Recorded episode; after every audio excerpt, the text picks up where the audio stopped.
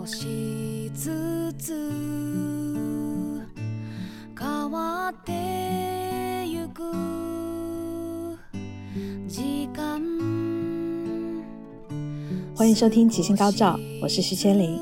这期节目是我们二零二三年年末特别企划，我们一共有邀请到十三位吉星高照的新老朋友们，加上三位主播一起， 借着这个年岁新旧交替之际，来为大家分享我们的二零二三年回顾与二零二四年的展望。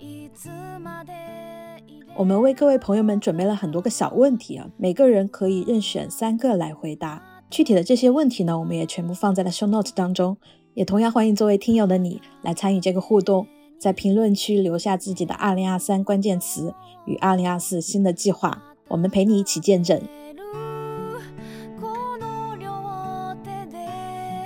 大家好，我是吉星高照的主播 Surrender，非常感谢大家在这一年里对吉星高照的支持、关注和信任。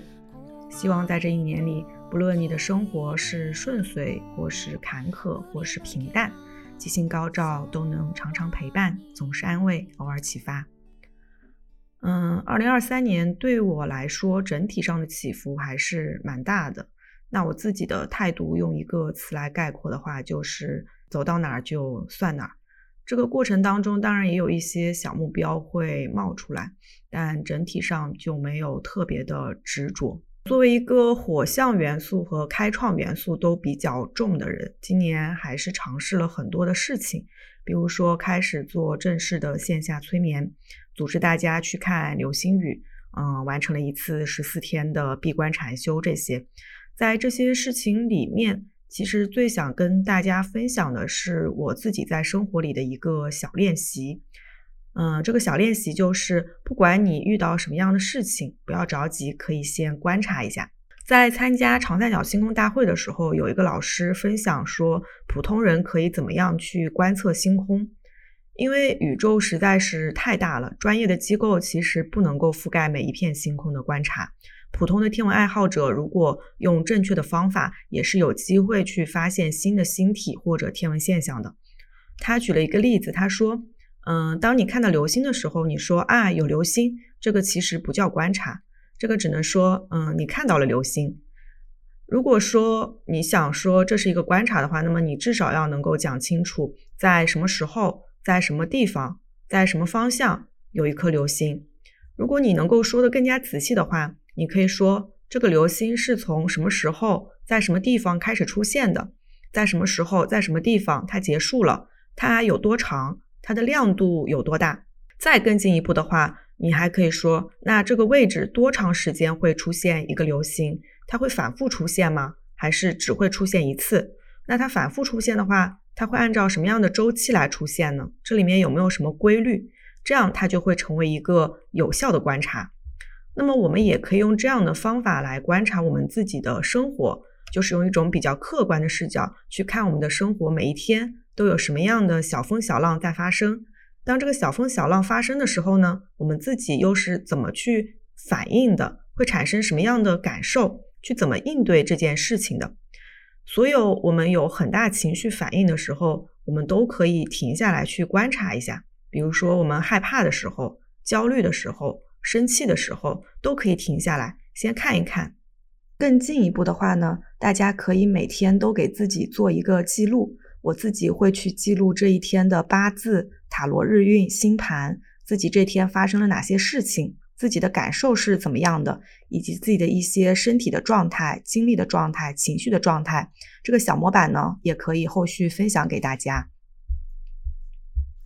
在这个过程当中呢，我就发现自己有很多的模式。比如说，我其实非常容易有新的想法。当这个新的想法刚产生的时候，我会特别的兴奋，特别想拉着朋友就一起去做这件事情，去把这件事情实现出来。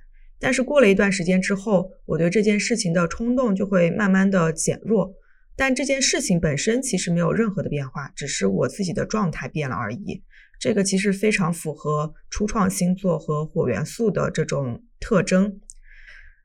大家可能或多或少对自己都会有一些类似这样的感受或者体验，但是也有一些自己的特质可能是自己没有察觉到的。从星盘的视角来说，我们有一些能量是相对意识化的，就是我们自己也能够感知到的；有一些能量呢是相对潜意识的，是我们不太能够觉察的。而命理学的一个很大的作用，就是帮助我们去看到自己身上那些平时我们看不到的部分，以及那个部分会怎么样的影响我们。但如果我们可以对生活保持这种持续不间断的观察的话，那些原本看不到的部分也会被我们慢慢的能够挖掘出来。这个时候就会有啊，原来是这样，这种恍然大悟的感觉，非常的有意思。而且当你自己在生活当中观察到这个现象的时候，你也会发现，慢慢的你就可以去调整自己的这种反应模式和行为模式。让你的能量能够以更好的、更有助于你生活开展的方式去运作出来，而不是完全被这个能量带跑。就以我自己来说，当我发现我自己这种，嗯，当有一个灵感冒出来，就会非常兴奋、非常冲动的。模式之后，当我再有新的灵感的时候，我不会马上的去传播这个想法，而是先会把这个想法记下来，观察一段时间，看看这个想法它是不是具有可行性，它还是我非常随机的一个冲动，一个呃 sparkle，一个小火花。找到相对靠谱的想法之后，再去把它实现出来，或者说我会对我的这种小想法去采取一些小成本尝试的方案。嗯，先尝试一下，试试看自己的感受，看自己是真的很喜欢这个想法，还是说只是灵光一现。嗯，所以就想把这个小练习也分享给大家，在新的一年里，大家也可以在自己的生活当中去尝试这个小练习。最后，祝大家在新的一年里，既可以在自己的剧情当中玩得开心，也可以对自己的角色和剧情有更多的觉知。因为沉浸在游戏里面是一种快乐，而解构这个游戏的设计机制，发现这个游戏设计者的彩蛋或者 bug 是另外一种快乐。希望我们的每一位听友在新的一年里都可以享有两种快乐。最后的最后，祝大家新年快乐，吉星高照。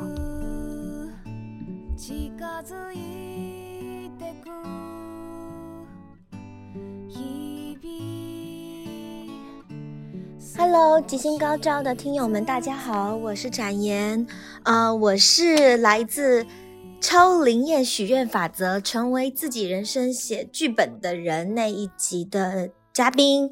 然后，嗯，很感谢这次的一个邀请，让我有机会跟大家分享一下我二零二三年的一个总结吧。然后呢，再来展望我的二零二四年。嗯，首先我其实自己在不管是小红书还是朋友圈，我自己也发了一个我二零二三年的总结。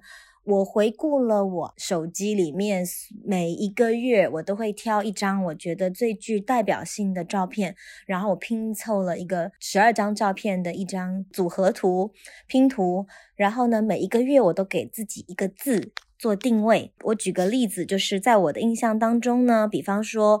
呃，我一月破，因为呢，我选择破的原因是因为我们家刚好呃新房子在装修，然后重新不破不立，整个墙都被拆掉了。接下来到了三月的时候开始，不管是补墙补腻子啊，然后缝缝补补的，从内在到外在我接触的环境，我给它了一个补字。那好比说我六月份的时候工作遇上了调整。我的公司部门被迫必须要换一个单位之类的，遇到那样的时候，我给自己下了一个茫然的茫。然后呢，可是呢，我接着又回顾到了我从七八九一直都很忙碌，到十月都很忙碌。我也给自己每个月里面都去寻找一个当下那个月份里面最能够呃让我有感同身受的地方，就好比说。在忙碌同时，但是七月跟八月呢，呃，因为工作的机会，我能够出差到海外，所以我感受到了在疫情之下后面复苏的一个整个欧洲人民的生活。然后同时九月份我举行了婚礼，我台湾的家人都来到大陆参加我的婚礼的那种圆满的满字。接着呢，我十一月到十二月的时候开始进入到了一个。外在环境比较相对稳定的状态。我搬入了新家，跟我的老公，我们两个人住在了自己折腾了一年的新房里面。然后我获得了一个安静的静字。到了十二月的时候呢，我终于有时间可以在我自己的房子里面去做一些自我觉察、自我学习。所以我觉得，在整个二零二三年，我还没有想到用一个。词来形容我的二零二三，但每个月份我这样子用一个字去画龙点睛，给它做个小总结之后，其实我整体来看，我感觉能看到我的二零二三年的那个坡度。比如说一月份的时候，可能是有点低谷，然后呢，到了二三月了之后，开始有点爬坡了。结果到了六月份，竟然发生了工作变动之后，又当又降下去，然后一路接下来七八九呢，因为到了新环境，我得适应。我看得到我自己是一个。极具想要往前冲刺的一个状态。我那时候在当这个节目的嘉宾，当吉星高照那期的嘉宾，其实是三位主持人特别帮我安排的，因为他们要赶着在我出差之前把这个录制给做好。所以说我基本上七八九十月是一个往前冲刺，然后很忙碌，每一周都排得满满的一个状态。尤其又结婚办婚礼，所以基本上已经耗掉了。我十月份我给自己的一个耗字就是。那个耗真的是，不管是体力、心力，所有东西，我都是尽可能把自己像榨干一样的方式。你现在回想起来，觉得哇，自己那个时候真的有点心疼自己。但我很感谢，到了十一、十二月之后。我回归了宁静，回归了觉察，所以说我能看到自己这一年的坡度之后呢，呃，这是我第一次用这样的方式去把我每个月回溯过去一年，呃，每个月下一个定论。所以呢，我接下来在二零二四年之后，我有两点已经尝试开始在做的。这边要安利一个小广告，就是呢，我每个月都会看徐千林老师。呃，每周他都会在他的朋友圈还有他的公众号里面去发布他的择日，对吧？每周的择日，然后呢，他每个月又会有一个，就是对于每一个不同五行的人，你可能要注意一些什么。所以，当我看完千灵老师的这个择日之后呢，呃，我自己自主的下了一个定义，就是我一月零。灵动的灵，灵魂的灵，我给自己下了这个词。然后我记得我在一月五号的时候，我的日记标题写的是“灵觉察能量，灵活运用，然后喝水进财”。呃，也就是说，我在新的一年，尤其一月份的时候，我观察了我自己的这个，我是甲木人，然后我观察了我自己的能量之后呢，我就给自己下了一个，我想在这个月份去体验“灵动”这个字。所以灵也包括灵活运用、灵动觉察。今天刚好二月，感谢这次的邀请，让我也稍微回想一下，我可以 call back 一下我一月份的状态。我真的觉得我一月份其实，如果今天是以前认识我的朋友们回看我的一月份经历的一些事情的话，我觉得的确我比相对于呃以前的我，我遇到事情的灵活性更强。而且我在整个一月份，不论是在工作上还是在其他层面上，如果遇到让我不顺心的事情，我脑海里的排斥感降低很多。就我以前一旦遇到了很多事情之后，我就会一直在。当下的那个困难点去纠结，然后想要想办法去解决那个难题。但是呢，现在的我反倒就是会去接纳，就让它发生吧。所以这个也是我一月份有在提醒自己的。所以这是我第一点的改变。小总结，也就是呢，我二零二四年接下来每个月份，我都会在月初，比如说像今天已经二月初了，我也会给自己体验一下，就是二月我会给自己一个定义一个字。到了三月初的时候，我再来。回顾一下我二月份是不是能够带着这个字去享受我的二月份的每一个当下。第二点呢，就是在我的感恩日记，呃，首先我也要向许多对于我这个感恩日记还有因此而关注我小红书的听友们说声感谢啊！我其实没有特别在运营什么，但其实我每天都有在写日记，只是你们看不见的，因为我都是仅自己可见。我今天已经写到八百六十一天了。我第二件事情做的改变呢，如果你看到我的小红书，你会看到我应该有一个最新的。公开的前几篇有一个，就是我让自己去用五四三二一这个公式来优化我的感恩日记，然后我写的标题是练习五感，用看、听、闻、触、尝五四三二一，也就是我之前的公式里面呢，你们就可以看我那篇小红书，我已经有做了一个示范。看就是我今天看到的五件事情，听就是我今天听到的五个消息，或者是我的听觉。闻就是我闻到了什么，还是我闻出了什么？它不一定一定是闻到香味或臭味，而是说你嗅到了一个什么，怎么 feeling 也算是三个闻的，两个摸到的触觉，然后一个尝到的食物，舌头的感觉，嘴巴的感觉。自从在我一月十七号开始用了之后，我现在每天都是用这个公式。听友们如果有兴趣的话，也可以就是照你的方式啊，你那个五四三二一，你也可以变成是听到的五件事情，看到的四个事件，摸到的三种触觉。我基本上。呃，每一天都会把它写到百分之八十的满。我觉得这样的练习有助于我关注当下。以前很多事情都在我脑海里或当下的体验一闪而过。以前我不会特别记在我的日记里面的，因为它只是我当下可能闻到了一个味道，我不管我喜欢或不喜欢，还是这个味道让我回忆起了过去的某件事情。我其实不太会在我的日记里面写这个，但是现在他要我。去把这个五感给记录下来之后，我觉得这个练习，我希望它能够继续持续下去。然后我相信我这样子持续个半年之后，我应该会对于我每个当下。的感受会越来越好，而且它有助于我养成一个蛮好的一些生活小习惯。比方说，因为我为了要写满三个闻到的味道啊，我会强迫提醒自己每天出门前都要喷香水。以前我可能有时候懒，我就懒得喷了，就直接走了。那你说这个算不算好呢？但是对于我这个女孩子来讲，我觉得它让我的生活有更精致。尤其是我必须要写我今天尝到的食物。我自从开始写了这个之后，我就不太敢乱吃一些路边摊或者是比较呃来历不明的外卖了。就是我会因此而更关注我今天进我嘴巴里面的食物，它的味道，它有没有那种味精让我舌头不舒服，还是说我觉得我有吃到一些营养的。自己的良好感觉，这个东西是我以前很少关注到的，但现在的每一天我都在练习这个。包括我现在录音的时候，我也会点香，点那个蜡烛，精油蜡烛。所以呢，我是边闻着这个香氛的味道，听着我自己的声音，然后录给你们听。待会儿结束完了之后，重复听我第二遍的这个声音的时候，我也会把它记录在我的今天的日记里面。包括说，如果今天在工作上听到一些消息。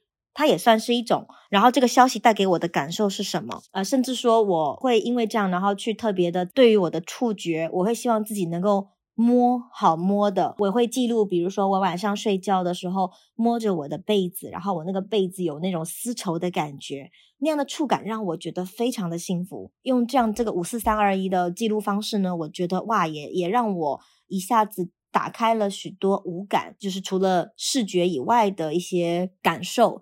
然后让我能够更关注当下，所以说我其实，在二零二四年呢，因为刚好是我龙年的本命年，我今年应该是属于要比较低调一点的，我就没有像以前一样给自己许了一个宏观，或者是比较要赚到多少钱，还是说我的工作要怎么样，还是说人生要再上一阶的这样的拼搏目标，没有了。我会更倾向于求内在，不管是财富啦，还是事业什么的，我会更希望自己处于一个就是享受我本命年的这个龙年的过程。那当然，我自己也有一个最大的愿望，主线任务呢，就是我希望我今年能够顺利的怀上一个健康的宝宝。所以呢，以上就是我。回顾二零二三年的方法，以及我二零二四年的新的展望，我也很希望就是听众朋友们能够在留言去跟我呃留言互动。如果你对于我这个公式有你有任何的建议，我也欢迎你给我提建议啊，我都会看吉星高照频道的每一条留言。OK，好，那我就到这边告一段落喽。祝福大家新年快乐，恭喜发财，支付宝到账一亿元。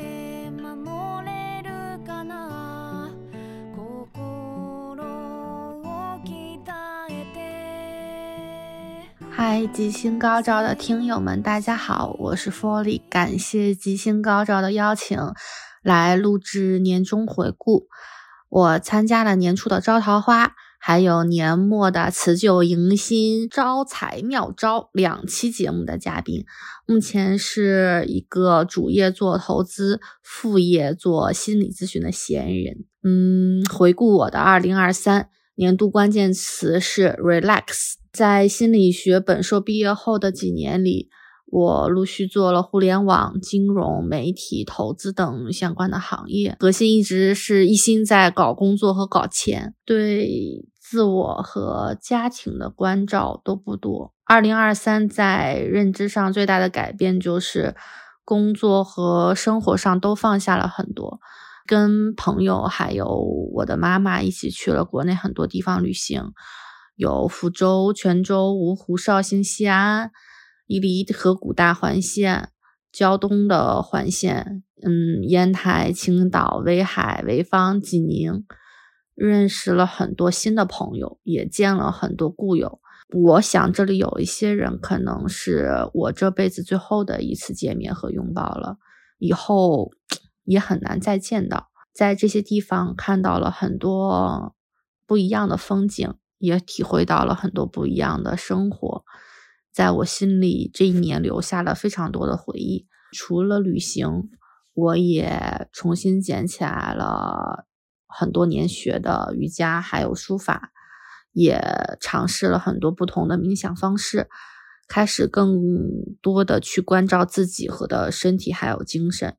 我呢是一个 I 五十一 E 四十九的 INFP，在这一年里面，更多的是去体会生命带给我的每一分每一刻。感受这个宇宙在当下带给我人生和命运的课题，我活着的意义，我带给这个世界什么？我所有的回忆是什么？痛苦是什么？快乐是什么？这样 很多很虚幻的想法，但我也想，这可能是二零二四，以至于我这一生都会不断去探索和追寻的事情。我给我自己二零二四的寄语是：坚定、自信、开放、勇敢，享受生命。尊重命运。二零二四年，我也准备去学一下新的技能，比如说吹笛子。希望二二零二四年还可以给大家带来一些才艺表演。最后，祝吉星高照的听友们，不止在二零二四、二零二五、二零二六，希望大家都能够不断的去寻找真正的自己，找到自己所真正热爱的事情。嗯，不管选择了什么，都能全力以赴，享受自己属于自己独一无二的人生。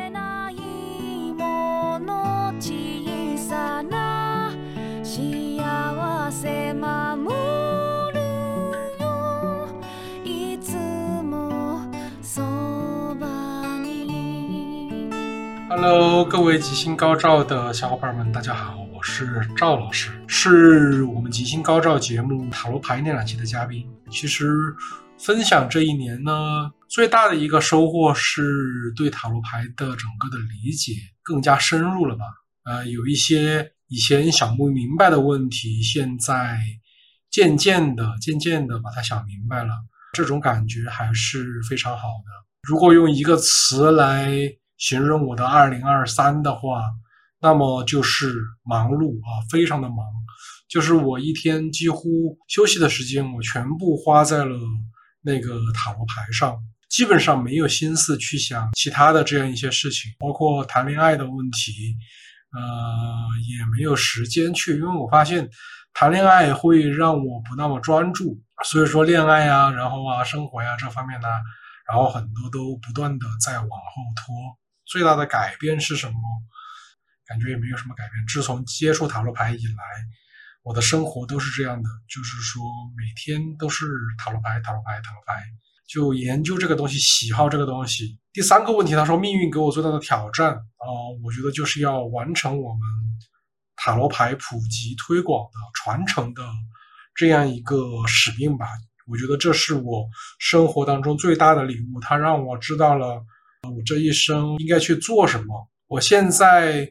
主要的精力是要回归经典。最近在看那个贡布里希写的那个艺术的故事，它对于研究塔罗牌、学习塔罗牌有很大的这样一个帮助。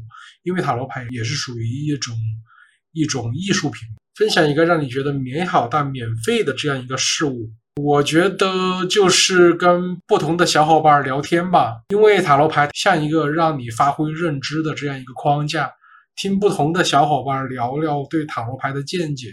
不管他是趋于什么样的一个水平，哎，都会经常说一些让我感到耳目一新的东西，然后我就会赶紧的记录下来啊，我觉得很好。去魅的话，我研究塔罗牌的过程一直在去魅啊，去掉它以前神秘的部分，发掘它真正的精彩的部分啊，就是一直在坚持这样一条道路。我今年出版了四副牌，相对而言还是比较满意的，虽然有的地方有一些小的遗憾，但是。大体上是没有问题的。那么，二零二四年我不是在做马赛塔罗和维特塔罗资料包吗？我想把这个资料包完善好，同时把特特的资料包也整理出来，给自己一句二零二四的寄语，就是埋着头，沉下身子，继续往前冲，继续往前干，心无杂念，心无旁骛，专注，专注，专注。这就是对我二零二四的自己的一句寄语吧。那么最后，我想对吉星高照的小伙伴们说的是呢，可能大家现在有的小伙伴觉得人生啊比较迷茫。这个问题呢，其实呃，有的时候真的不是自己的问题，有的时候你的工作生活没有成就，真的不是自己的问题，只是因为你没有遇到能让你全神贯注去做的这样一个事情，能遇到这种机遇的，那是一种幸运；遇不到的也是属于正常。就是说，我在人生当中很大很长的一段时间里面。也是这样的一种状态，就是说，有的时候成功啊，并不是因为自己不够优秀，而是没有找到或者说是遇到自己可以发挥我们那个专长的这样一个时机或者平台。一旦你抓住之后，你发挥出了之后，那个人生就会完全不一样。没遇到之前，大家就该吃吃，该喝喝，不要自暴自弃啊，这个东西没有什么啊，每个人都有。特殊的才华，只是遇得到遇不到而已。最后，我就想祝吉星高照越办越好，更多的引入一些边缘性的、学术性的、有意思的、大家闻所未闻的一些新鲜的呃这样一些题材啊啊。那么我要讲的就在这里。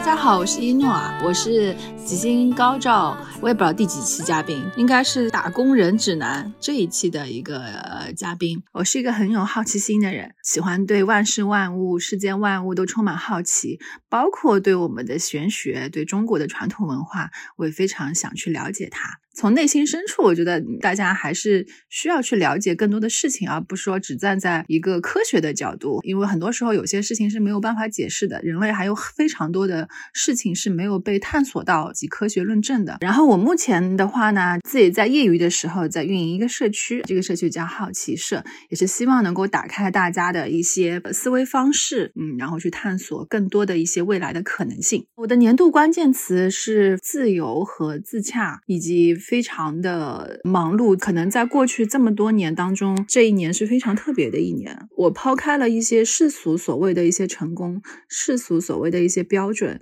我把这一切都抛开，然后我去本着一个自己的内心做了一些探索的一些事情。其实很多事情都可以做，我觉得人真的是一个非常。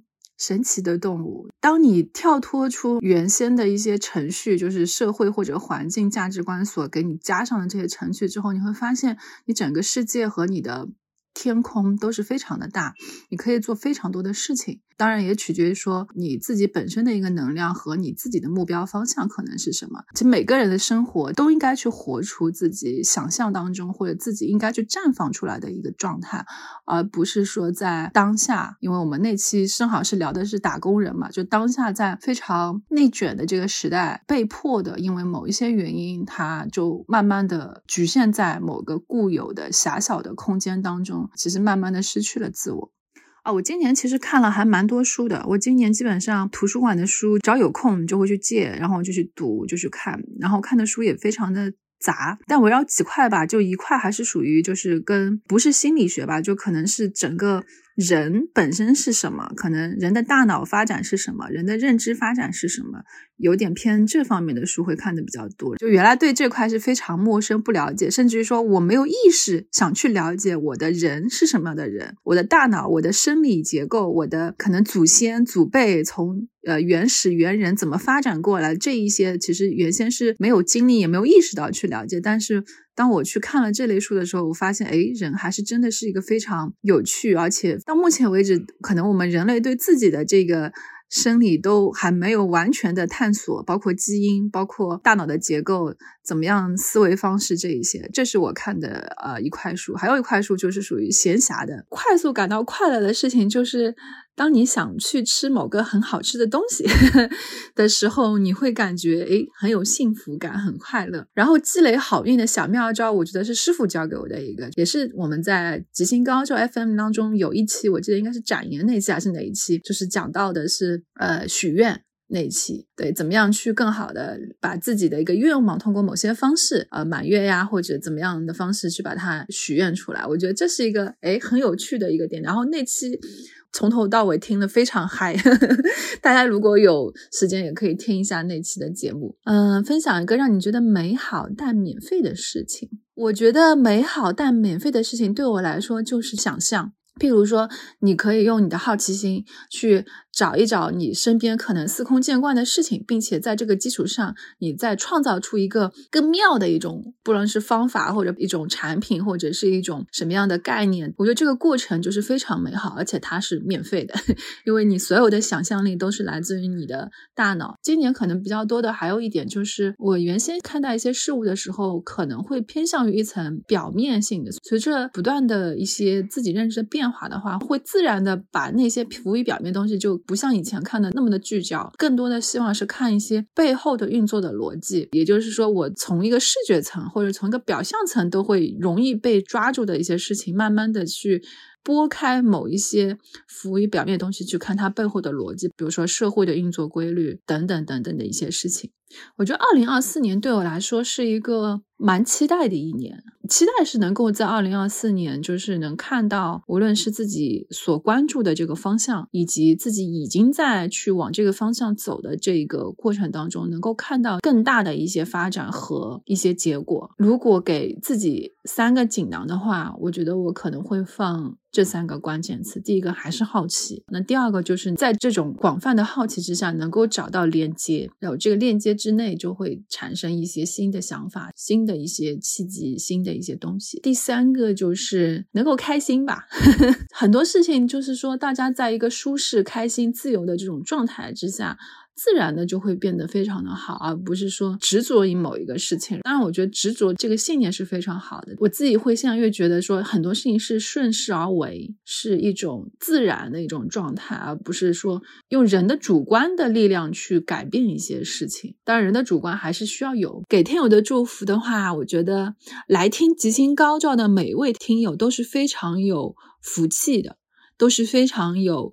吉祥的这个证照可以去围绕的，因为整个我们的吉星高照所有的内容，我觉得听起来都非常的好，而且有很多干货也很满满。大家能够通过收听电台的内容之后，会有更多的启发，比如说怎么样去更好的把自己的人生或者自己的工作走向一个怎么样的一种舒适的状态，这个都是在电台当中有很多不同期的嘉宾都在分享的一些事情。所以我觉得给听友祝福就是希望大家能够多多听电台。大家在新的一年龙年吧，都吉祥，都开心，都健康，而且都能够完成自己想要的目标。好啦，我基本上分享完了，可能讲的有点啰嗦，那我先这样，拜拜。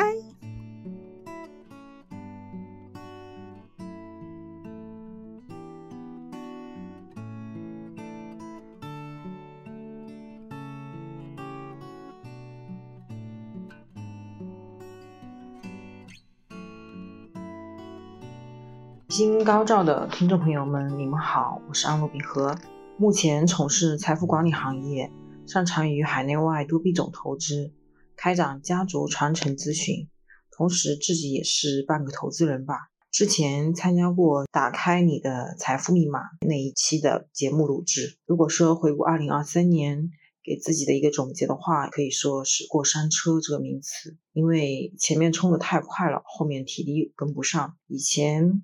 金钱会放在第一位，现在的话会把健康排在前列。当然，也在其中收获的什么是真诚，知道一直在身边鼓励你、陪伴你的朋友才是真心的人。关于书籍这一块，上半年看的名人自传会比较多，然后看一些底层人民的生活状态，因为想多结善缘，知道自己白手起家的不容易，这辈子出社会后也没有靠过太多家里。现在，随着自己年龄与阅历，会慢慢回归到关注自己的书多一些。当然，在此很想与大家分享上半年看的米切尔·奥巴马写的书，我们携带的光。其中有一句话说：“忙碌就是一个工具，如同一个盔甲。如果有人朝你射箭，不可能射中你，因为你足够的忙碌。”那个时候的自己，日夜奔波，不论多晚，都会挤出时间，睡前会翻阅几张纸质的书，才会闭眼休息，翻到此句，并做了记录。还记得把摘文分享给同事，也希望吉星高照的听友们，在经历了忙碌也好，委屈也罢，在我们需要能量的时候，可以想到此句，而且可以带着它，从二零二三年顺顺利利的到二零二四年，并给予自己能量。因为我一直很相信能量的一词。当你遇见各种困难的时候，每天给自己打气，加油，乐观开朗，只会接受到好的事物。我与两位主播相遇，大家都排期争取的时间，直到遇见就结下了良缘。如果说一些小妙招的话，建议大家可以多听听《越来越好》这首歌，人在低谷的时候也会慢慢的开心起来。还有赫兹四三二。也可以给自己多一些的正能量。最近有点着迷，就是关于量化交易，特别是这一块的着迷是加上了九子离火运的趋势，就是未来几年的方向。希望二零二四年的自己看中的标的可以红红火火。在过去的一年，自己太多的时间给了工作，希望累的时候有人诉说，也希望自己能够遇到良人吧。如果说给自己的三个锦囊的话，自洽。健康、开心，允许一切的发生，也要允许自己幸福。最后的最后，希望在新的一年，我们的吉星高照会越来越好，把科学搞学可以继续的发扬光大。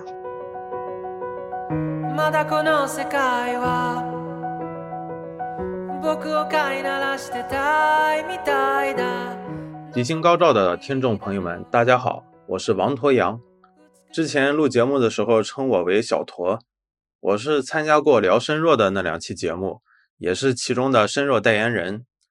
对于二零二三年，我主要聊一下我这一年的状态吧。整个二零二三年我是躺平了一年，没有去工作。老实说，这一年我的感受还蛮多样的。有时候会觉得不用上班是真舒服，甚至会觉得平时哪怕是出去散个步，也比待在办公室里坐着更充实。但有时候也会对自己的未来感到担忧，担心自己未来会找不到好的工作，然后没有收入，生计也成了问题等等。总之，生活中会有很多这种来回拉扯的感觉。不过，也正是这一年的空闲时间，让我有机会好好梳理内心中的一些卡点与需求。比如，为什么我会辞去工作？很重要的一个原因就是我对工作有一种很深的不配得感。所以潜意识里会把工作想要抛掉。至于为什么会有这种想法，那就与我更早年的经历有关了。总之，很多人这些年都一直闷着头往前冲，但最近这几年越发感觉冲不动了。那么暂时辞掉工作，gap 一年，去探索自己的内在，也不失为一个好的选择。毕竟往后的人生路还有几十年要走，不必在意一时的进退，反倒是呵护好自己的身心才行。至于二四年的话，我想还是要起来干点正事了。毕竟躺了一年了，再躺可能真的就起不来了。不管怎样，先给自己找个事情做吧。然后给二四年的三个锦囊，我想到以下几点：第一点就是多做没有用的事。很多人可能都被家长教育过，少做和学习、工作无关的事情。但是这两年随着自媒体的兴起，很多早年看似无用的事情，如今都展现出了巨大的价值。像是有的人打游戏、拼乐高，但凡坚持下来的人，现在都以此获得了巨大的回报。所以，不要用自己过往的经验去否定一些一个事情的潜在价值。想做什么就做什么，不要因为现在没有用就放弃。第二点的话，是要做自己感兴趣的事。其实现在很多人都想通过风口来实现阶级的跃迁。但作为普通人，我们其实很难去压一个行业是不是风口。既然压不中行业趋势，那倒不如压自己感兴趣的事。这样即使经济回报不高，但至少自己干的开心啊。第三点的话是多去了解科学以外的知识。其实现在很多自媒体账号也都在说，不要迷信科学。过去我们的教育体系一直在教授科学相关的学科。但对文化艺术等方面的知识基本上很少涉及。正所谓偏听则暗，兼听则明。当我们了解的知识越全面，知识面越广，就越能发现很多原来自己认定的死理儿，其实也没有原本想的那么简单。像是咱们频道所探讨的玄学，就可以很好的扩展我们思维的一个广度。无论是东方的易学思维，还是西方星座塔罗所包含的人生经验，都可以帮助我们更好的认识自己，认识社会。那到了结尾的部分。首先是二四年给我自己的一个寄语，给我的寄语其实很简单，就是提高行动力。毕竟像我这种身弱的人，做事是比较懒散的，容易缺乏行动力。但只要肯行动的话，还是比较容易出成绩的。那对于各位听友，我祝愿大家能够调整好自己的一个状态，去迎接接下来的生活。纵使外部环境不尽如人意，也希望大家能够怀揣希望前行。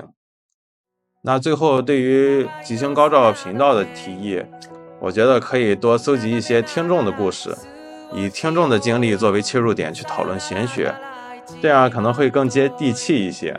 好了，就说这么多，祝大家龙年快乐，拜拜。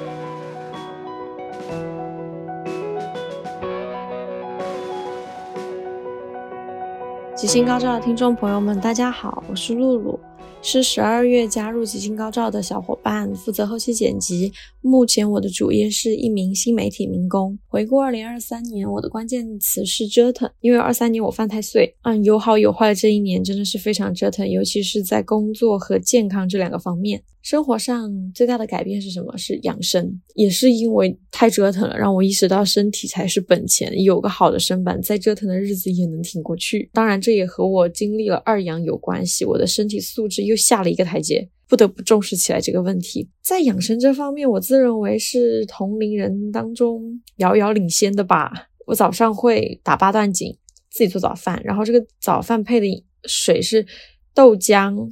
或者是打米糊都是现打的，面包、蔬菜、水果这些营养元素我都会吃够，就是碳水、蛋白质、脂肪、纤维这几大类都包含在内。一日三餐我也不会少，并且在晚饭之后我还会蒸苹果、蒸枸杞，这个对脾胃弱的人很有用，非常推荐给脾胃弱的朋友试一试。另外就是泡脚，泡脚真的太有用了，非常有用。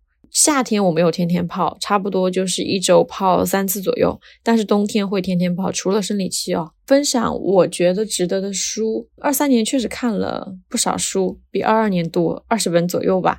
我觉得最让我印象深刻也值得分享的一本书，书名叫做《一个叫欧维的男人决定去死》。这名字是不是听着有点丧？但其实它不是这样子的。它的内容其实是有一点温情，有一点搞笑。这个欧维呢，他是一个老爷爷，他是一个纯爱战士。然后他老婆在他之前离世了，他就非常想自杀。但是呢，他有一群很不让人省心的邻居。他明明忙着去死，但是每次在执行他的自杀计划的过程中，都会被他的邻居打断。他就是又嫌弃又。又心软，会忍不住去帮邻居解决那些生活中的事儿，渐渐的就消磨掉了他 对死自杀的这个念头。其他的我就不剧透了。如果觉得看书比较麻烦的朋友，也可以去看他的同名电影，电影的还原度非常高，而且角色的选角非常的贴合，非常推荐。我觉得从不大快乐转变到快乐。其实不是一个很快的瞬间，就是这中间其实是隔了蛮多步骤的。我自己的方法是在情绪不好或者是不开心的时候，先去睡一觉。以前可能会觉得吃一顿好的，或者是吃点甜的甜品，嗯，或者是去运动会分泌多巴胺。但我现在觉得，我需要的不是多巴胺，我需要的是身体停下来休息一下，缓一下。让自己沉下心来，然后我觉得睡觉才是对我身体的一个补给，也是对我情绪起到一个安抚的作用。休息好了之后，整个人会平静很多，平和下来之后，才有感受快乐的能力。我感觉在负面情绪和让人烦躁的事情在脑子里盘旋的时候，其实是静不下来，也无法感受到生活中一些快乐的点儿，也感受不到那些小的美好的瞬间。所以我的步骤是先让自己平静下来，才能去感受快乐。所以就是好好睡一觉。分享一个让你觉得美好但免费的事物，美好且免费的事物，那就是去逛公园。二三年。只要是和朋友约了，然后那天天气又非常好的话，我们就会去逛公园。逛公园真的太舒服了，可能人就是不适合在钢筋混凝土里待太久。一走到那种有树有水，能够感受到风在吹的地方，整个人的状态都不一样。虽然是逛公园可能脚会累，但是整个身体状态和大脑状态都是很舒服、很自在的，像在给身体充电。而且我觉得，如果你是一个 I 人，你不大喜欢约朋友去逛公园的话，你也可以就近在家，嗯，走路或者骑自行车能够达到的这种距离，找一块那种小草坪，或者是公用的、没有人管的那种草坪，自己带野餐垫去躺一躺也挺好的。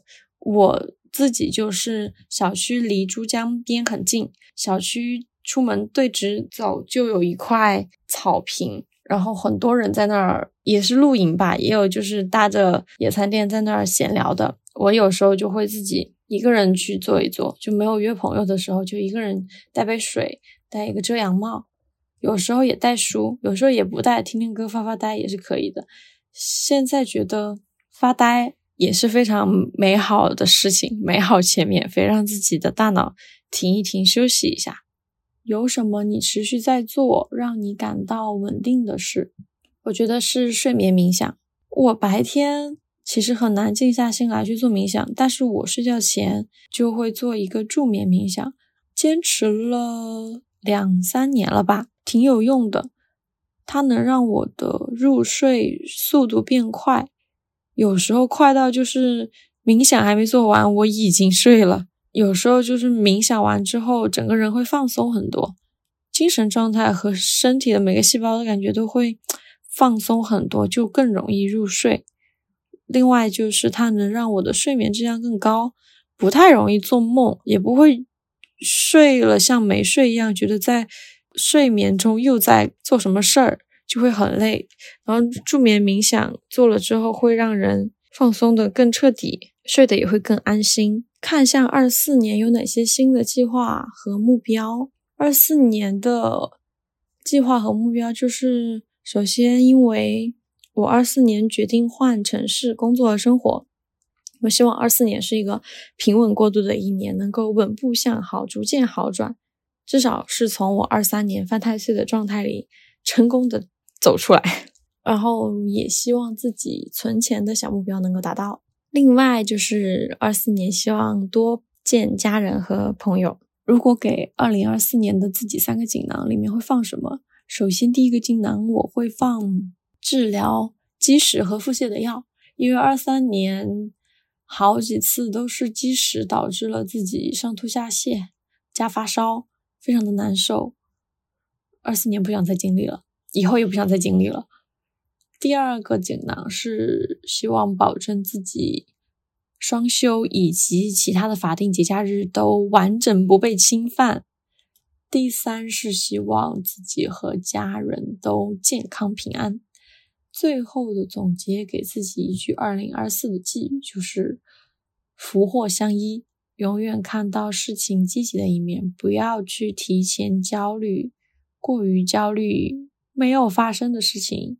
而且这些事情也不一定就会像自己预想的这么糟糕。不要要求自己做一个情绪稳定的人，该发疯的时候就发疯，太稳定的才有病。送给听友和吉星高照的祝福，希望各位听友都二零二四健健康康、平平安安、财源滚滚。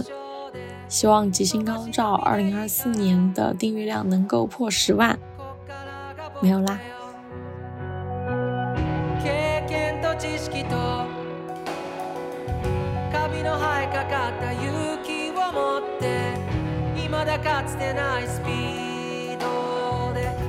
吉星高照的听众朋友们，你们好，我是小雨。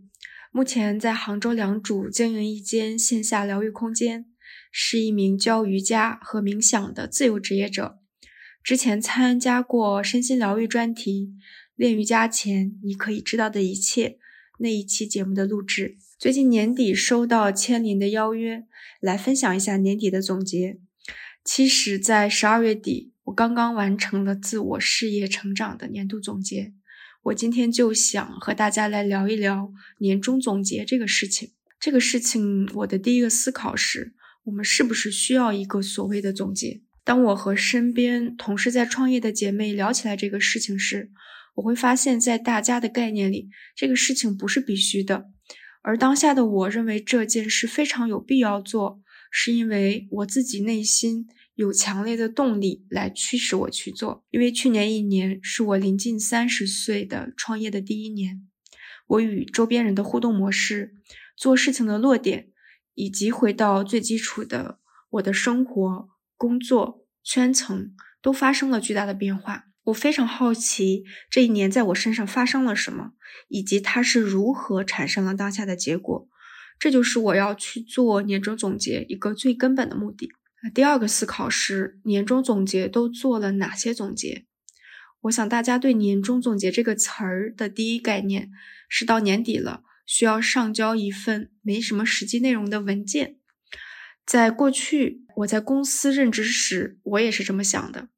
那回到这次我做总结的思路，第一个是我会按照月份检索以及记录一下每个月都做了什么实质性的工作。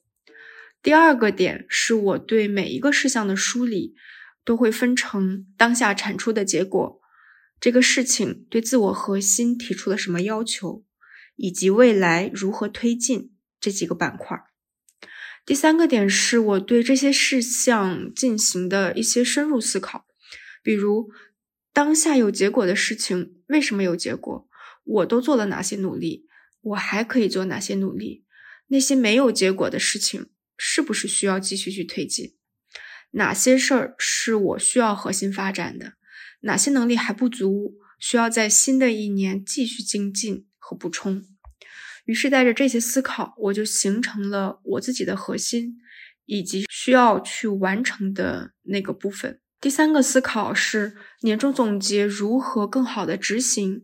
我这里有一些小的 tips 可以分享给大家。第一个，我是建议把年终总结这个名称改为新年规划，这样你每思考一个事情，你都是在考虑未来，而不是在单纯的总结过去。这一点真的很有效，你可以去试一试。第二个是，当你总结前一年的工作安排后。会有一个大致属于我们自由职业者的工作流程，这个流程也就是进度推进的这个事项，会对新一年的工作步调有指导。但实际上，我们其实很难按照计划行事。另外，我们也可以选择不按照去年既定的那个总结过的行进路线去推进，因为当你有了去年总结出来的这个规律也好，计划也好。进程也好，这时候你就对新年工作有了创新和去变换的底气。所以最后的最后呢，我想再跟大家分享一下，在我这一年的个人成长中看到的事情，也许会对你也有帮助。其实我发现没有理想型的导师角色，因为这一年我频繁的在和导师角色的人接触，以及和他们一起生活。我就开始对老师这个角色祛魅了，因为我们所有向上看的仰望，都是在看向自我的内心，任何向外的追随都是一个引子。你可能会被扮演什么角色的人吸引，你选择什么样的导师来引导自己，就是将你的内心世界外化。这个人非常佛系，非常美，非常赚钱，这些导师的标签其实都是你内心的欲望。所以新的一年，我希望大家都有看向内的能力。你可以就是你自己的信仰。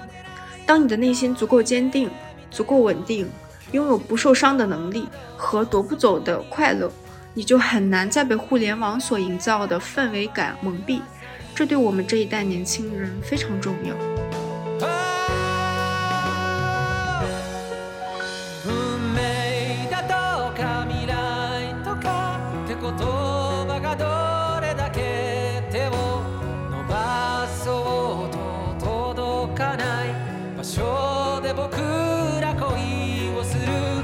follow 星高烧的朋友们，我是九九八，我是一个学过心理学、正在大厂打工的电子厂流水线女工。之前参加过抑郁症黑魔法防御课和拯救恋爱脑的这两期节目，很高兴今天在这里跟大家分享一下自己的二零二三。其实回顾我自己的过去一年，是一个安静躺平、听听自己的一个年份。可能是嗯时神比较旺，所以整个去年的过程里一直是处于一种快乐、吃喝、旅游，然后过得有一点文艺、飘飘然的一年。比较有成就感的一个事情是，去年总共有三百多个小时的阅读时长，然后大概读完了五十本书，涵盖的范围是很广很广的。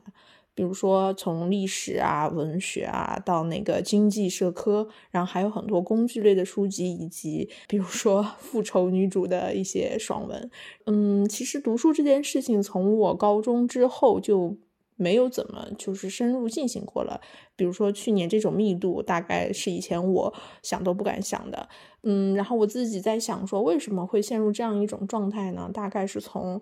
呃，年初阳了之后，那时候仿佛是有种神秘力量点醒了我，强行拨正我的思想，让我去开始用这种客观抽离的态度去俯瞰自己的生活，然后也是感觉到这种状态的话，是带给了我一种平静的心境。我觉得。可能也是属于一种比较深的心流体验吧。通过这些阅读的话，也能让我感受到更多不同的故事和视角，更加客观理性的看待自己的工作和生活。然后也想分享一下，最近正在读的一本书是，呃，美国国父亚历山大·汉密尔顿的传记。他讲述了这位伟人吧，他参与独立战争，然后做财政部长，然后参与建立美国政党制度的一生的故事。这部书的话也。有一部同名的音乐剧，叫做《汉密尔顿》。这部剧也是非常推荐大家去看一下的。首先，本身汉密尔顿的故事就非常丰富立体，然后他的经历是非常跌宕起伏，掺杂了很多历史事件。这部音乐剧的话，据说是史上首次把 rap 融入到了传统歌剧里面的一个元素。反正我是一边看这本书，然后一边看这部音乐剧。很多那种热血的时刻是让我非常的想要飙泪的。通过这部剧的话，我觉得渐渐又从今年这种抽离的状态中又走了出来。我觉得二零二三确实开头大家都在阳了个阳的过程中，然后末尾的话又在甲乙丙流的这种状态里，从年头基本上发烧到年尾。然后给这一年画上了一个句号，希望新的一年的话是能够让病痛远离所有人，让大家都恢复到热血和积极向上的状态里吧。反正对于我自己来说，二零二四我是希望自己能够扶直坐椅靠背，收好小桌板，拒绝犹豫。准备战斗了，也希望各位听众朋友们能够开心快乐的度过自己的二零二四，并且找到自己真正喜欢做的事情。也希望吉星高照，不要断更。每次断更等待的那个星期，是我非常失落的时候。希望一切都能越来越好。谢谢大家。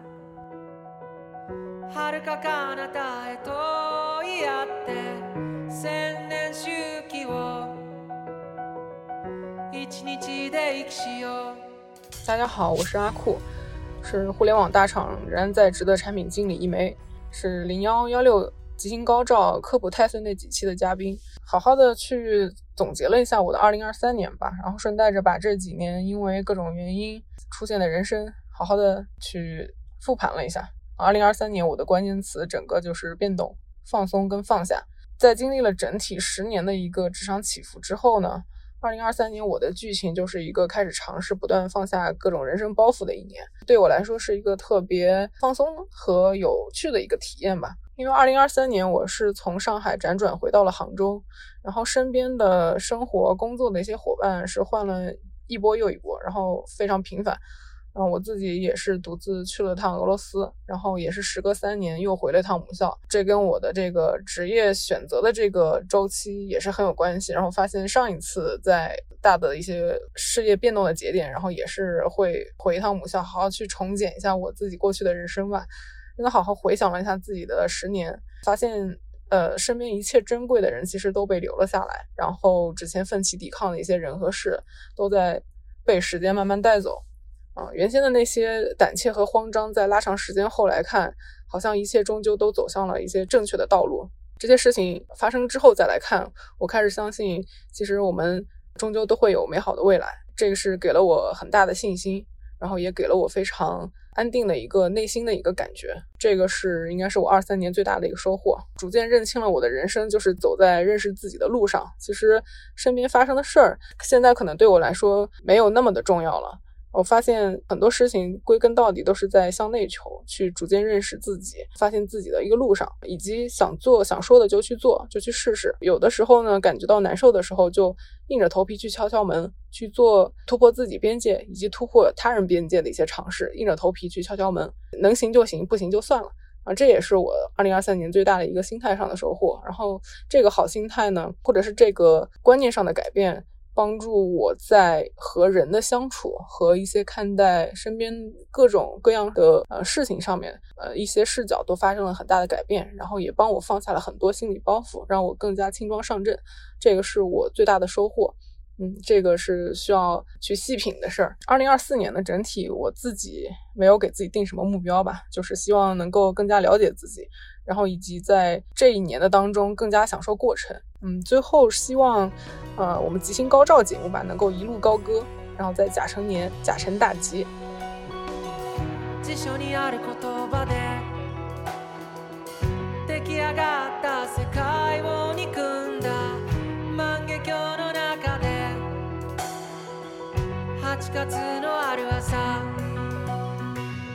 吉星高照的朋友们，大家好，我是阿博。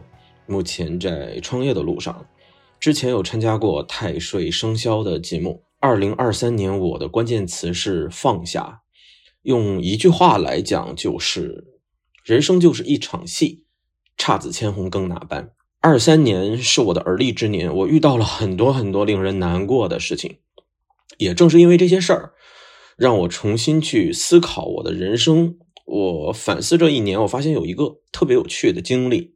就是我二二年底开始经历动荡的前期，我对未来有着无限的忧虑和担心，天天去想方设法找各种门派的大师傅，去算那些还没有发生的坏事情，直到他们一一应验。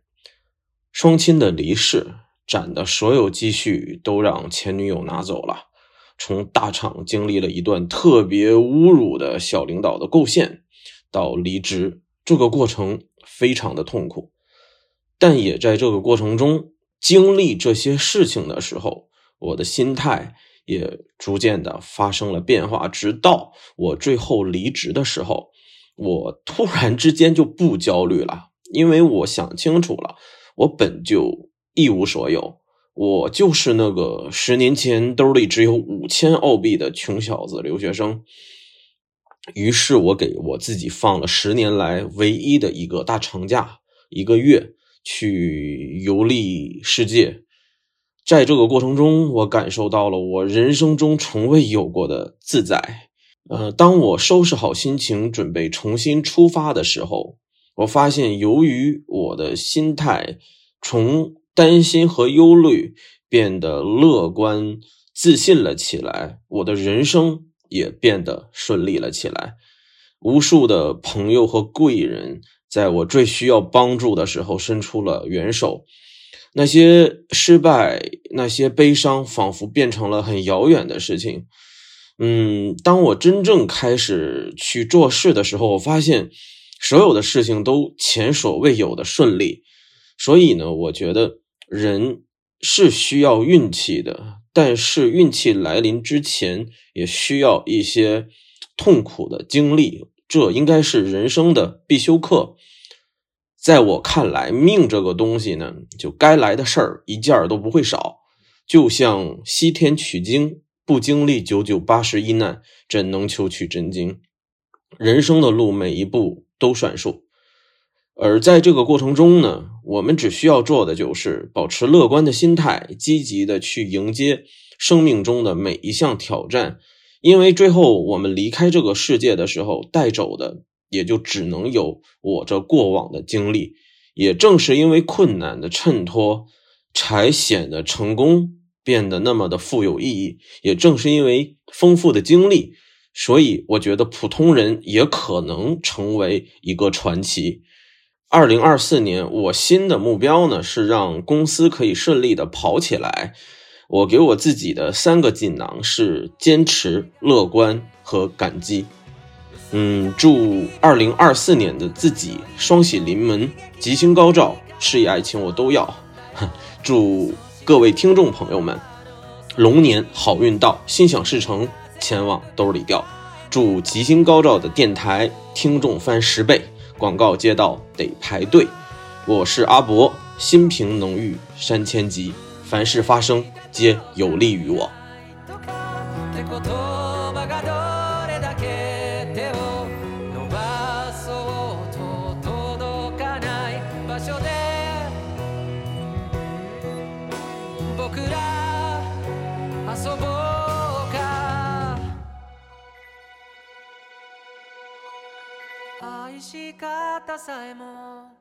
吉星高照的听众朋友们，你们好，我是徐攀，目前是一名禅修老师，教导正念、慈心禅以及带领闭关。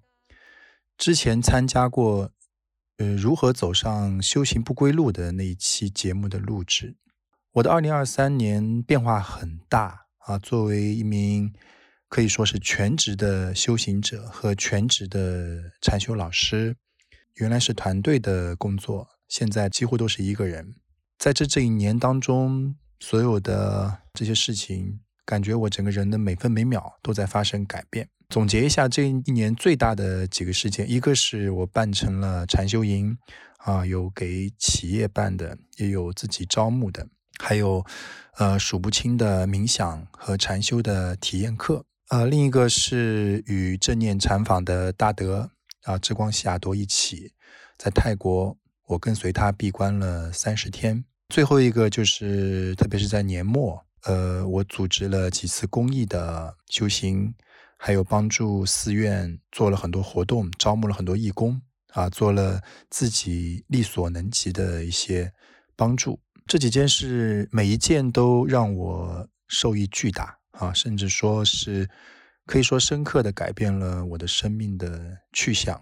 在禅修的教学上呢，就让我明白了佛法不仅仅是那些知识和修行的方法，更重要的就是它在方便智慧上的重要性啊！要让不了解佛法、不了解禅法的人如何能够进入到或者是在这里面获得受益，也能让我真正的接触到、了解到、帮助到这一个个希望获得疗愈或者说解脱的人。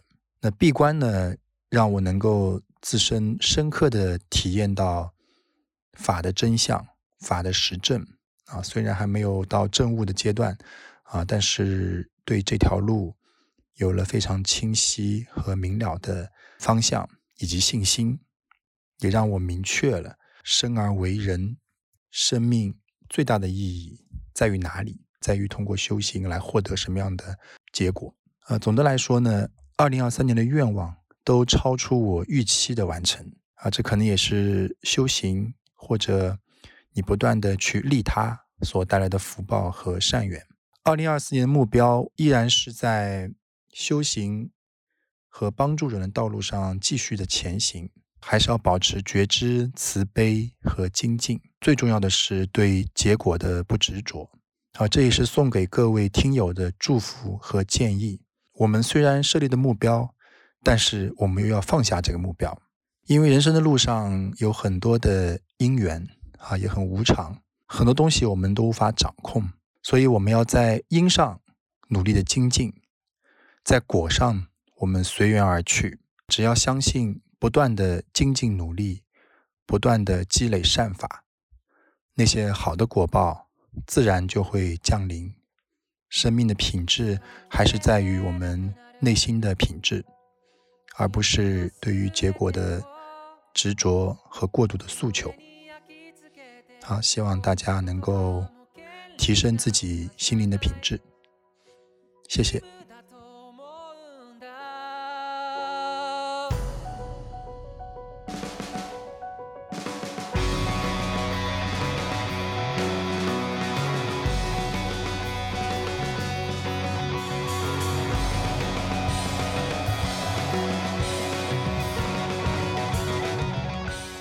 大家好，我是小莫。之前参加了千灵师兄吉星高照的《唯物主义好少年是如何走上禅修这条路》的节目录制。我和很多听友、往期嘉宾一样，是互联网中的一个搬砖人，有时候呢也会变成一个田野村妇，住在郊区啊，然后养鸡种菜；有时候也会化身为一个都市丽人，环游世界，去葡萄园游学等等。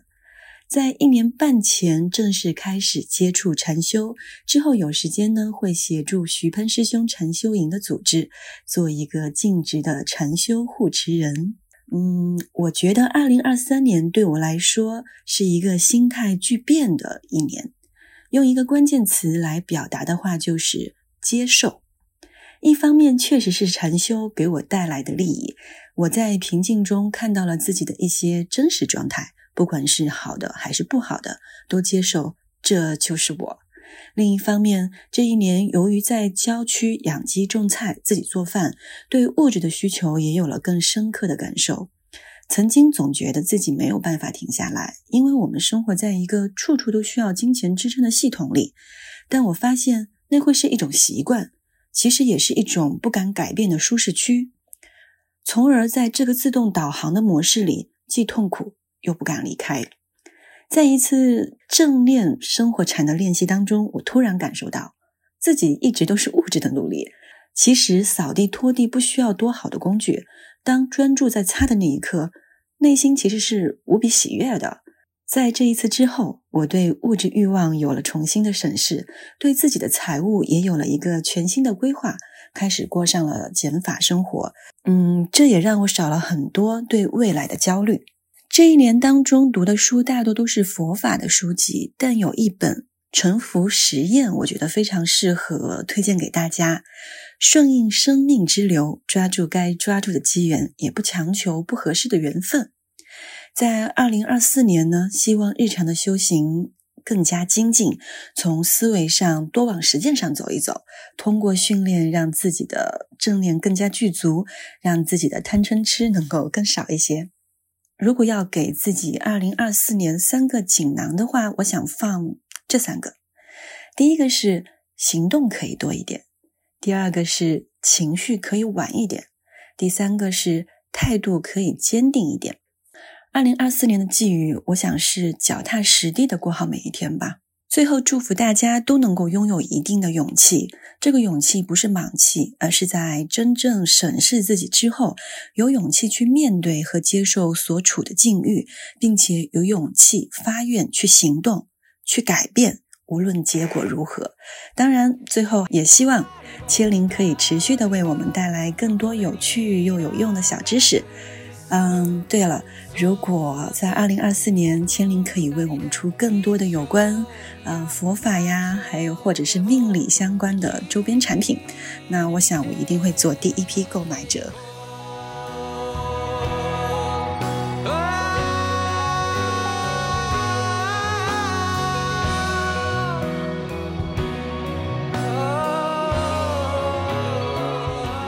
吉星高照听众朋友们，你们好，我是吉星高照的主播陈山西。在这个辞旧迎新的时刻，祝大家在新的甲辰年龙年大吉，吉星高照。其实呢，一直在回忆着我们这十个月吉星高照这个电台我们做的点点滴滴。在年末的时候，想想会要说点什么。回到我们在二零二三年四月份打算做这个电台的时候呢，还是有很多的回忆的。呃，我们三个主播呢，其实就是线下的。同事，另外的话呢，我们三个呢，其实也在不同的领域当中都有一定的学习。所以说，当时成立这个电台呢，我们其实也都是根据自己的兴趣爱好，把自己之前了解的和学习到的一些内容，通过播客的形式，然后进行整理和输出。其实，在这个过程当中，我做播客对我自己最大的帮助就是，嗯，能够把自己。之前学习和接触到的东西进行总结和表达，这一点是非常重要的。所以说，在整个播客的十个月的过程当中，我觉得我收获的主要有三块。第一个呢，就是对自己知识和自己之前了解东西的更加深入的一些理解。第二个呢，就是我们邀请了很多的嘉宾啊，我们的嘉宾也都是各个领域当中有一定技能的专家。所以说呢，通过嘉宾，我们也认识了很多的新朋友。第三呢，其实就是我们的听众，在线下聊天的时候，会发现我们的听众呢，其实也都是非常非常专业，然后呢，也可以从他们身上学到很多东西的一群听友。所以说呢，也是一个非常大的收获。那回顾整个二零一三呢，觉得对于自己来讲，最大的关键词其实就是包容。这个呢，其实可以回忆到我之前五年前去入道的这么一段经历。其实很多人呢，特别是之前身边的人都很莫名其妙，我为什么会去哎加入一个道教，或者说去了解玄学？其实之前是有一个背景的。这个背景呢，可能跟大家一样，就是你会在你的人生当中有一个阶段呀，会特别纠结，会特别焦虑。在这个焦虑的过程当中呢，人的本能呢就会去寻找一个新的方向。去治愈自己。当时呢，自己呢在机缘巧合的情况下呢，了解到了这个道教的和我们中国老祖宗文化的这样一些内容。我觉得他的价值观也好，他想表达的也好，非常符合我现阶段的内心。所以说，在那个时候呢，我就呢尝试用这样的方法去梳理自己当时焦虑的情绪，就很简单的这样的一个需求，然后就是踏入了这个门槛。踏过这个门槛之后呢。然后随着接触的人越来越多，自己呢对这个东西的理解也越来越深入，就走下去了。那么通过这么多年自己的学习呢，从我自己的角度呢，其实是可以感知到我们中国的老祖宗的文化，对我们现代人来讲，它也是很有帮助的。这个帮助的话呢，它更多的价值不仅仅说，哎，我学这个技能呢是为了赚钱，为了谋生啊。这个价值呢，可能相对来讲，在我目前的认知当中，它还不算最大的价值。它的价值呢，很有可能呢是在于。你自己能够把自己给包容掉，你能够跟自己去和解。比如说之前在工作当中，我会特别特别的焦虑，哎，其他的同事比我做得好，我会很否定自己，或者说别人晋升了，我没有晋升，别人拿年终奖了，我没有拿年终奖，就会一直在这个环节当中去不开心。但是呢，比如说你学了八字，嗯，像这个阴阳，它其实讲究的是平衡。那我们更多的，我觉得八字的本质呢，它不是在说一个人行还是不行。他其实一直在说的是，你要找到你自己的优势和你自己的时间点，你更了解你自己，你适合跟什么样的人在一起，你适合在什么地方，你适合在什么时间去发力，你更多的是寻找你自己的优势，而不要在乎别人。每个人的八字，或者说每个人的命，都是由你自己在掌握的。通过这一系列的类似于八字也好，或者说中国的玄学也好，或者说道教也好，在这个当中呢，去学习并且寻找出真正的自己。我目前的感受呢，是对自己有很大的帮助的。所以说，在去年一整一年的当中，我能够更加包容了。比如说，看到其他的人比我更卷，我能够理解他们了；或者说，你看到有一些不舒服的人和事。你更多的也可以去理解他们，理解这个规律，因为一切的规律其实指的就是那个道。你当你只有理解那个规律，然后你把你的专注力专注到你自己身上的话呢，其实你的焦虑就会随之减少。当然了，这个还是得看自己，我不能够保证说这个东西是万能的，它能帮助每个人。但是呢，假如说你自己去认真的思考，我觉得呢，中国老祖宗的一些文化是不会欺骗我们的。然后呢，在新的二零二四年呢。我自己这边的目标是非常明确的，因为二零二四年呢，一是呢到了甲辰年啊，根据我自己学习的八字，它也到了我的比较利于我的这样的一个年份。另外呢，它又是离火九运，那代表着大方向的一个变化。我希望呢自己还是更多的去学习。第二个呢，我希望呢自己能够在二零二四年当中，把之前自己想的一些。创意和规划能够实现出来，并且能够展示给大家。比如说，我之前一直特别喜欢的中国文化以及中国文化的一个对外输出，到了这个时间点，嗯，自己其实是可以把它给整理好的。要更多的去行动。那第三个呢，其实就是一个感恩。当我们在学霸的时候，其实我们会发现，一个人的成功真的不是自己的原因，可能百分之百的。呃，因素里面有百分之九十的因素，其实就会在于你身边的这个天地人神四个维度。你要有适合的时间，在适合的地点，然后你又要遇到适合的人，并且呢，你还有很好的一个原动力，也就是我们的那个信仰，这个时候才能促成。所以说是这四个方面都需要进行提升。最后的话呢，给听众朋友们的一个寄语，我希望呢，就是二零二四年当中，吉星高照里面的内容，大家能够越来越喜欢。那同时也对我们自己讲，我们也会花更多的精力，说出更多有价值且对于每个听众都真正有意义的内容，尽量的能够说让大家通过。吉星高照的内容能够感觉到快乐，缓解到自己的焦虑，让自己能够找到自己人生的价值。这个呢，我觉得是我特别希望能够看到的。最后呢，特别感谢听友们对于我们电台的关注。那么，希望大家明年能够越来越好。再见。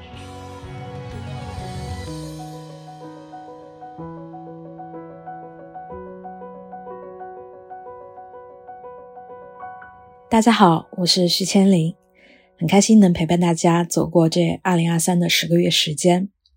最后呢，轮到我来分享我的二零二三。我有三个关键词来组成我的二零二三年的剧情：第一就是告别，第二是无我，第三充盈感。关于告别这个话题，听上去有点沉重啊。我的二零二三第一天就是由我的。亲人离世来展开剧情的。二零二三年的最后一天，我也和我多年未见的好友一起去陵园看望了我们两年前意外离世的一个好朋友，同龄人啊。就整体感受，好像这一年光是去陵园的次数都显而易见的增加了，并且也开始对人的这个去世以后的葬礼啊。火化呀，下葬啊，这一系列的流程开始了若指掌，真的是熟练的让人心疼。除开这一系列生死的告别，同时我也在今年的下半年结束了我将近八年的恋爱长跑，不是结婚了，是好聚好散。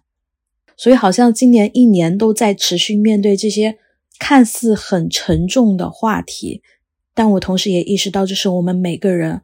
最终都不得不去面对的课题，所以我有看非常多的关于讨论死亡话题的书籍也好，或者有跟身边的不同的朋友去聊临终关怀、聊死亡经历、聊死亡体验。虽然这些都还没有做成节目啊，不过我很想跟大家分享一本我在去年读到的，我个人认为是非常好的一本书，是一位美国的医生叫阿图·格文德写的。最好的告别，这是一本从医学的角度来讨论衰老与死亡的。我认为它是一本常识书。基于死亡这个话题，其实我想聊一聊我个人的一点感受。就年轻人啊，往往会觉得自己距离这个死亡是相当遥远的，因为我们从小就生长在一个这种忌讳讨论死亡的文化语境之中，就大家普遍其实缺乏如何应对死亡这件事情的心理机制。甚至有些人要花个好几年，甚至几十年的时间来去消化一些内心的愧疚感也好，这些，因为大多数人真的就是那种被迫推到你必须去面对死亡的这种场景之中的，大家都是人生头一遭啊，大多数人对这种死亡的突然降临其实是手足无措的，所以往往你会发现，就是在那种很紧急的情况下。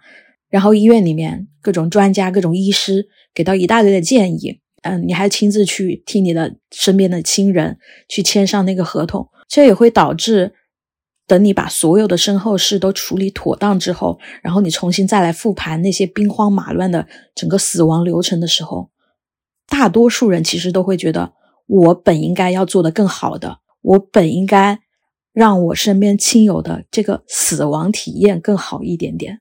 同时，这其实也是一个由此及彼的问题啊，就是在我们随着整个年纪的慢慢的渐长，你在不断的面对一场又一场身边亲朋好友的离去的时候，我们自己最终也是那个殊途同归的人。我记得去年，嗯，我有去参加一场。台湾的一个禅宗法师慧空法师他的一个分享会，那时候其实我对禅法了解还不多啊，但我就问了一个很小白的问题，我是把我内心的焦虑分享给法师听。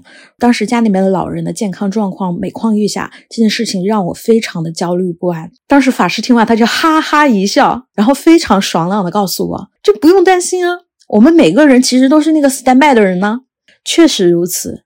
就死亡这件事情，可能今天，可能明天，可能后天，它忽然就来了。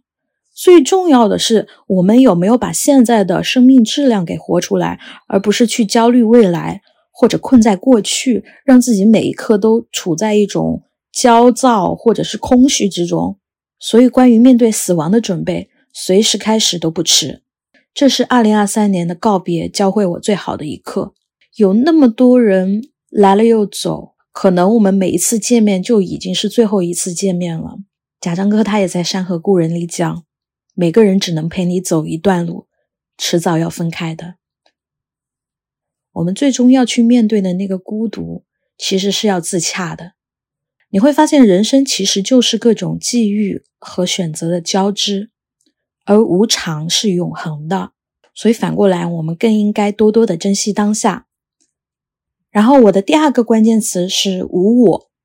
今年我做了很多事情，都是尝试把自己抽离出来，一个旁观者的视角，或者一个俯瞰的视角。其实前面有很多嘉宾也都分享过这个做法：先把自己倒空，然后再去感受周围的一切，让它自然发生。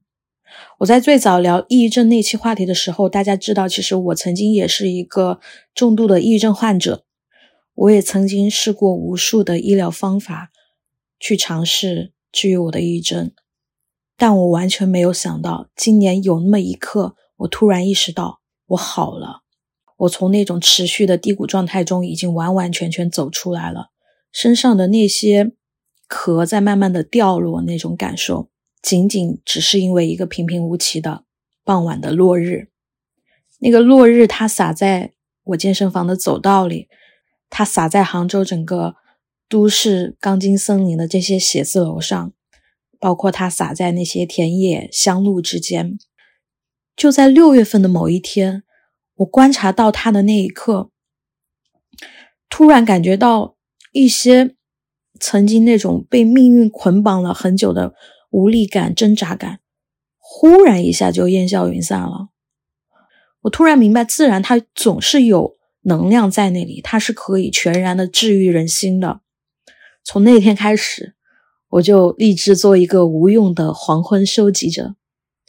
我记得我每次回家的路上，我都会开过一片田野，那片田野就像那种梵高画里的法国南部的小乡村，非常的美。大片的麦田接壤着蓝天，我有时路过那一条路的时候，我都会停下来，然后在那里看天看很久。另外一件让我脱离了焦虑的事情，就是我今年开始不那么重视色身的一些表象了。大家都知道，我曾经的职业是一名视觉设计师啊，并且也是个这老二次元圈的玩票 coser。曾经某一段时间，我对自己的。容貌也好，身材也好，是非常不是说非常，是极其极其焦虑的。我很害怕老，我也很怕某一天我会变得很丑。但也是今年开始放弃有我的这个执念之后，我今年其实跟朋友去了很多地方游玩，但一年下来，我几乎已经很少在朋友圈发精修图了。我当时在和另一个朋友分享这件事情的时候，好看和不好看。这件事情对我对现阶段的我来说，好像已经没有那么的重要了。而且，你像我以前特别在意自己很胖这件事情，这个图呢，你不修吧，你又觉得看不得；但是你精修吧，修的太过了，你又觉得挺没意思的。感觉自己在互联网上是这样一张面孔，好像很精致，好像很漂亮，好像身材很好，但实际上对自己各方面都非常的不满意。但我自从在这件事情上放过自己之后，就对于旅途的期待和快乐，已经从原来的那种拍好看的照片，转而变成了我和你一起旅行，我和朋友一起旅行，我们的每一个细节，每一个互动，一起经历的这件事情，他们才是真实而有趣的。所以我开始觉得，比起用镜头去记录，用心去记录，才是最珍贵的画面。正是因为这种无我的心态，反而让我收获了更多的自由。所以我今年就把我微信签名改成了“人生是辽阔旷野，无我即自由”。最后一个关键词是充盈感。我在分享这些事情的时候，我自己是觉得非常自豪的。首先，电台三十多期节目，然后我自己的公众号，我今年有在上面免费看了将近一千五百多个八字，包括我每个月和每周都没有断更的择日。其实择日这个事情，我从一八年的时候就开始坚持在写了，中间是没有断过的。包括我去把八字领域里面的那些古书重新编绘和整理。前两天语雀的那个年终总结出来说，我今年编绘了二百一十万字，相当于七点一本人类简史。当时我的师姐来杭州溜达的时候，我们在谈及八字的学习和研究这一块的时。我给她展示看了我现在目前做的这些事情，师姐当时就惊呼，她说：“师傅看到了你做的这些东西，一定会觉得非常欣慰。”我当时那个眼泪真的就是唰的一下就飞出来了。这件事情其实对我触动非常大，因为首先大家知道我是庚金人啊，今年是个伤官年，很多事情其实是偷偷瞒着师傅在做的，包括这个电台，因为我觉得他可能会不认可，同时我也不想有那么多的约束。但是我在这条路上的初心一直都没有变过。我期望自己是力所能及的，能去帮助到身边一些需要帮助的人的。因为我在这个当中，我自己能收获充盈感和幸福感。这里就想和大家浅谈一下关于爱这件事情。就是我在二三年反复的自我觉察之中，我会发现，爱人的这种能力，它本身其实是由心而发的一种能力。只有当这个人的这颗心足够的强大和充盈，他其实是会自动的、无条件的去爱他人的。当然，我说这种爱不仅仅仅限于男女欲爱啊，我说这种爱是一种慈，是一种慈爱。如果是一个自身心都比较空落落的人，你其实本身是没有能力去爱人的。这个时候，你会倾向于是一种向外界的索取。如果一直盼望着外界的爱的填补，自身没有意识到问题其实来自于自己心的缺憾，一旦有天这个爱开始消失了，因为各种原因离开了，就会由爱升起执念，甚至由这个执念升起恨意。当然，还有一种就是干脆摆烂了，无所谓。其实这都是一种安全感的缺失，加上现在的这种多巴胺代餐又太多了，各种娱乐短视频啊，磕 CP 也好。把人的这个快乐阈值就提得很高，就十秒钟之内没有让你啊，别说十秒，就三秒钟之内没有让你提起兴趣，你就会对这件事情感到无聊。我曾经也一直是被这样的生活笼罩着的，到后来我逐渐意识到，娱乐它只是短暂性的遮蔽，它会让你逃避，不敢去面对你的心有缺憾这件事实。那这种新的能力要怎么获得呢？对于缺乏这类能力的人，其实首先。要看到这层缺陷，其次再说我们怎么去提升自己新的能力，不然你就会在一段接一段很相似的感情经历之中来回打转，就是出不来。关于提升新的能力，我有几点可以分享给大家，简单且立即就能行动起来的小 tips。第一，就是建议大家用长内容体系化和框架化的内容去替代那些娱乐化的短视频，那播客就是一个非常好的载体。也分享一个我今年非常热爱的播客。但我想必大家也都关注了，就是写影的《纵横四海》。第二点，可以定时整理自己的房间，把家里给打扫干净。第三点，尽量减少一些不必要的消费，少买一些那种时尚小垃圾，把身边的一些闲置也可以赠予有需要的人。第四点，如果行有余力，可以多做财布施啊，就是能去捐赠也好啊，能去把这些钱给到一些更需要帮助的人。当然不要带着那种交换的心态啊，不是说你今天捐了这个庙，这个庙就一定这个菩萨就一定要完成你的心愿怎么样？最后第五点，远离一些不善之人，包括不仅限于消耗你情绪的人。上面这五点，大家日常生活中能慢慢的去积累，对你来说提升充盈感，进而遇到真爱，只是时间的问题。因为毕竟从八字命理的角度，真爱基本上每十二年就会有一次循环。当然，持续的许愿也是非常有用的。我大概从今年五月份还是六月份开始，每个月的新月都有在坚持去写自己的愿望。然后我有一个那个许愿本去记录我的愿望。我在复盘的时候，我发现基本上百分之八十的愿望都实现了，另外百分之二十基本都在实现的路上。好了，差不多唠了这么多了。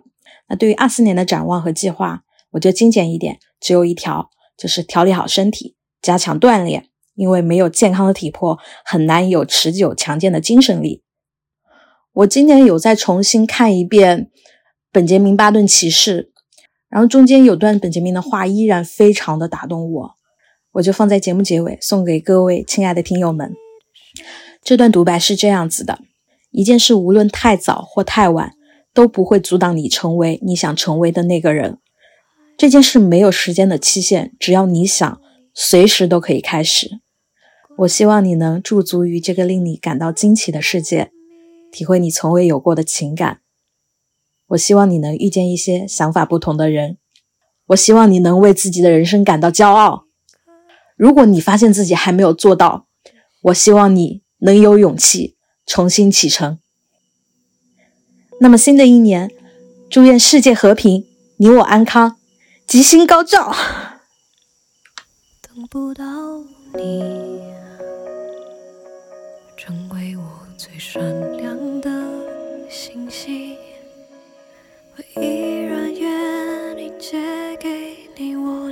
光，都射给你，直到你那灿烂的光芒，静静地挂在